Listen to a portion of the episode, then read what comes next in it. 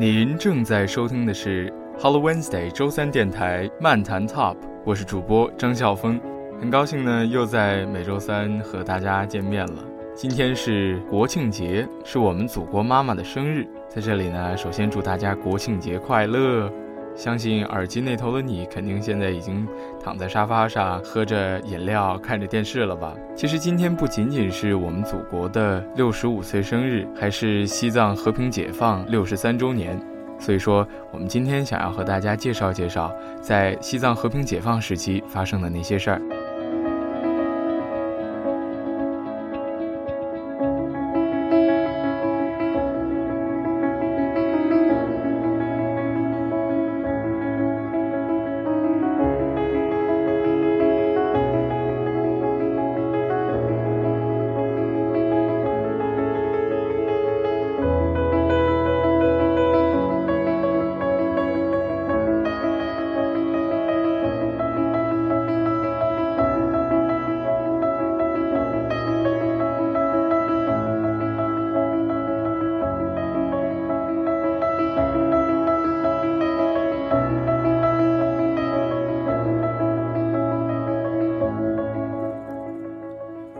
中国人民解放军在全国范围的节节胜利，打破了青藏高原的沉寂。相对于可以与世界上最强大的美军在朝鲜半岛上一争高下的解放军来说，西藏地方政府的军事力量可以说是微不足道的。青藏高原恶劣的气候和漫长的补给线虽然是巨大的天然屏障，但也并不是不可克服。然而，中共中央和毛泽东主席却做出了和平解放西藏的战略决策，并为之付出了巨大的努力和耐心，最终与西藏地方政府达成了关于和平解放西藏的十七条协议。这一历史事件并不是毛泽东、邓小平等人的别出心裁，而是集中了汉藏各界新旧社会各方面的智慧，有着深厚的历史继承性。但这种继承性对后续的历史更多的意味着的是权益性和暂时性，其中蕴含的变革潜质则具有扭转乾坤的性质。中共中央关于一定要解放西藏以及争取尽最大努力实现和平解放西藏的决策向世界公布之后呢，在国内外藏族同胞当中产生了各种不同的强烈反响。以十世班禅和格达活佛为代表的这个爱国藏族宗教界的领袖表示热烈欢迎。西藏地方政府嘎沙当局陷入了一片恐慌，僧官主张和谈的多，俗官主张抵抗的多。他们普遍认为，这次中央进军西藏与历代朝廷不同。过去朝廷与西藏还有某些宗教上的认同，这次来的军队却是一个信仰唯物主义的政党领导的，会与西藏的文化水火不相容。所以说，以达扎摄政为首的这个亲帝分裂势力竭力阻挠和谈进程。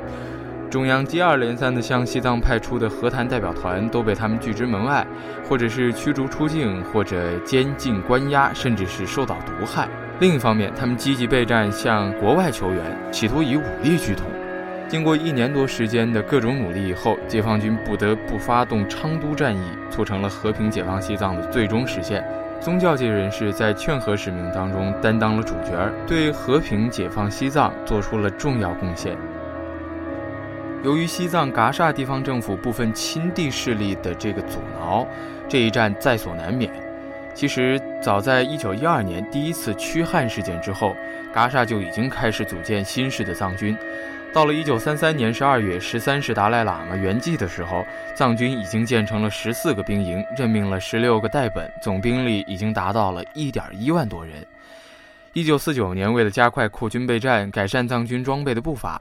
西藏地方当局同印度政府联系，由印度派人来西藏探讨军援和扩军问题。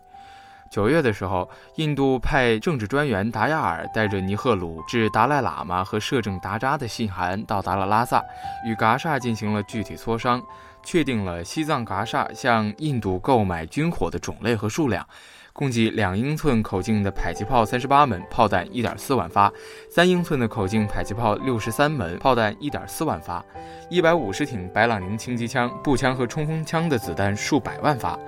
估计所需弹药量足够一个旅的军队在作战中消耗半年。后来由于没有足够的牲畜来运输，所以三英寸炮径的这个迫击炮和炮弹并没有运进西藏。九月十七号，西藏地方当局发布了对抗统一的文武策略，颁布了一系列的具体措施，其中的核心内容就是积极扩军备战和争取外国的援助。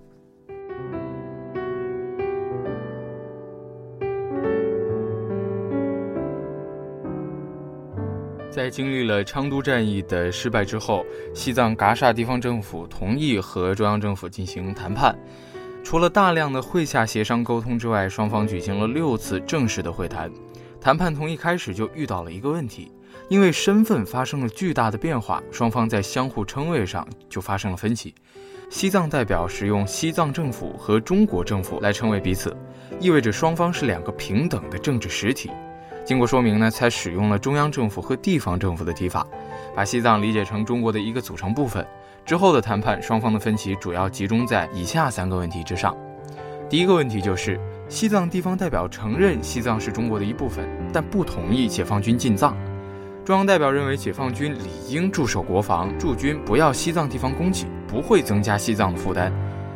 经过最后三次的谈判和多次的会下协商，西藏地方政府积极协助人民解放军进入西藏，巩固国防的条款。第二个问题呢，就是西藏地方的代表担心对西藏原有的制度进行改革。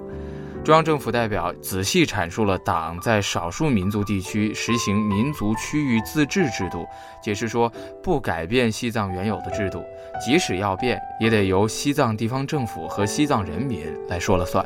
最后一个问题呢，就是当中央政府的代表提出将班禅的地位、职权等问题写入协议的时候，西藏地方代表认为无权处理此事，表示难以接受。他们一致认为，西藏地方代表团这次到北京是为了签订中央人民政府与西藏地方政府关于和平解放西藏办法的协议，与班禅问题毫无关系。但是经过了中央代表的反复劝说，还是没有结果。就在这个关键的时候，中央代表团决定由孙志远去做阿佩阿旺静美的工作。孙志远自从阿佩阿旺静美到了重庆之后呢，安排陪同阿佩一行的活动，并以其广博的学识、深邃的思想和善解人意的作风，赢得了阿佩的信任，双方建立了良好的关系。孙志远按照约定的时间如期来到了北京饭店，从早上谈到下午五六点的时候，仍然没有进展。突然，孙志刚从阿佩讲述的西藏地方政府与扎什伦布寺的历史渊源中受到了启发，适时地提出了一个建议，说：“你看这样行不行？是不是在协议里写上这样的内容，就是说恢复九世班禅和十三世达赖和好时固有的地位和职权？”这句话呀，看似简单，其实打破了几天来的僵局。阿佩想了一会儿说：“但是这样写是可以的。”西藏代表团其他成员听到这种提法后，也都说：“这好说呀，那是好多代人形成的历史，没有什么可指责的。”因为他们都知道，从五世达赖喇嘛到十二世达赖喇嘛期间，噶厦和堪听的关系非常和好。到了九世班禅和十三世达赖之间，两方面才产生了严重的矛盾。这是历史事实，没有什么理由不同意。所以说，阿佩将这种提法，还有达赖方面对于十世班禅灵童认可的问题，给在亚东的达赖喇嘛发了一封电报。达赖喇嘛回电承认了扎什伦布寺堪听寻访到的灵童为十世班禅喇嘛，但是为了避免透露他们各自权力的细节，电报使用了模糊的语言。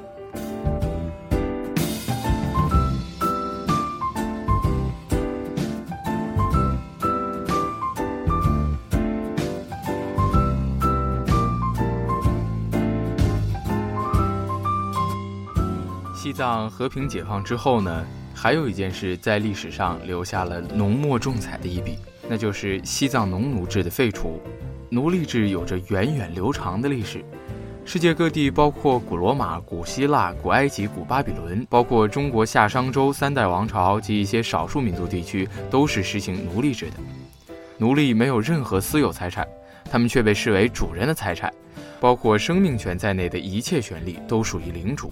人身完全依附于奴隶主，毫无个人权利和自由可言。奴隶主可以把他们当作商品进行买卖，甚至任意加以杀害。公元前二世纪，随着秦始皇统一中国，作为一种历史社会形态的奴隶制在中原地区为封建制所代替。公元五世纪，这一转变过程在欧洲也已基本完成，但是在我国西藏，在短短的十年当中。西藏经历了从和平解放到民主改革翻天覆地的社会变迁，实现了由半殖民地封建农奴制社会到新民主主义社会的飞跃。这个曾经在雪山深处离世所居的民族，由封闭走向开放，由孤立走向团结，登上了时代发展的高速列车。老百姓们翻了身，由农奴变成了国家的公民，每一个人在法律上地位都是平等的。人民的生活质量总体来讲得到了实实在在的提高，人口数量也翻了番，种种社会保障从无到有，文盲比例由绝大多数下降为极少数。所有的这一切都是有目共睹的，无需赘述。然而，藏军的叛乱、达赖及其追随者们逃亡国外的这段历史插曲，一方面使西藏渐进式改革的路线被迫中断，另一方面也给中国共产党在西藏进行大刀阔斧的改革和施政腾出了空间，给中国和世界留下了一份不小的副产品。从国际方面来看呢，达赖喇嘛这个民族宗教的符号落在了外国势力的手里，在冷战思维工具性操控之下，从一位中国地区性的宗教领袖演变成国际热门政治人物。他和他的追随者们在印度北部山区小镇达兰萨像模像样地演习着昔日布达拉宫的政治戏剧，希望旧梦重温，时刻准备着在合适的时候利用自己手中的民族宗教旗帜制造一些政治事件。他宗教领袖的身份传递出的多重信息也因此被放大，成为西方大众文化的成分。这是一场当代国际政治博弈给西方留下的副产品。西方的政治操弄只在意利用达赖喇嘛攻击其意识形态的对手中国共产党，利用他在国际地缘政治中发挥遏制中国崛起的作用，却忽视了其利用价值的二律背反。当欧洲庆幸自己从中世纪黑暗的政教合一统治中获得解放时，怎么容忍甚至支持中国的藏族民众继续或重新生活在政教合一的农奴制之下呢？流亡藏族社区内部的上层人物，因为失去了国家机器和土地，虽然无法照搬国内过去封建农奴制统治那一套，但是其中保留的封建等级制和家长制的文化习惯，对于西方世界只是心照不宣的秘密。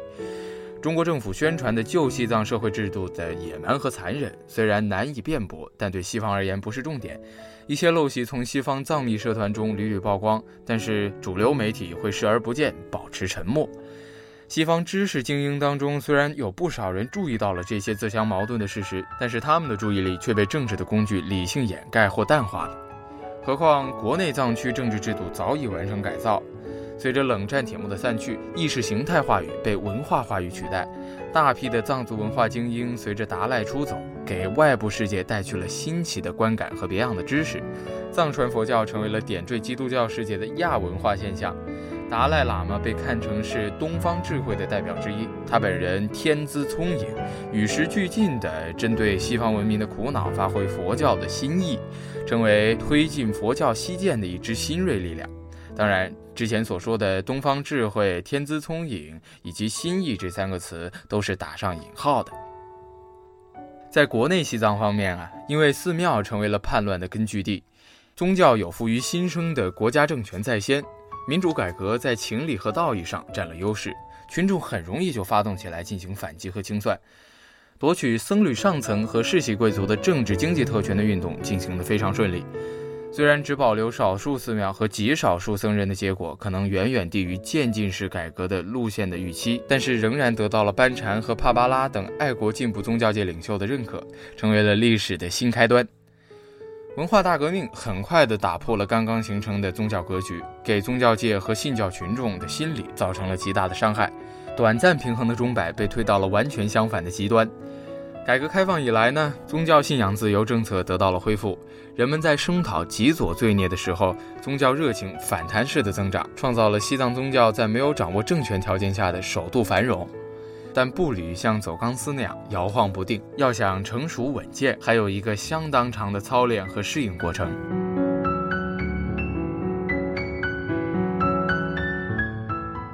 好了，本期的周三电台漫谈 Top 就到这里，我是主播张笑峰。想要了解更多关于川藏的信息，敬请关注微信公众号 Hello Wednesday。下周三我们不见不散。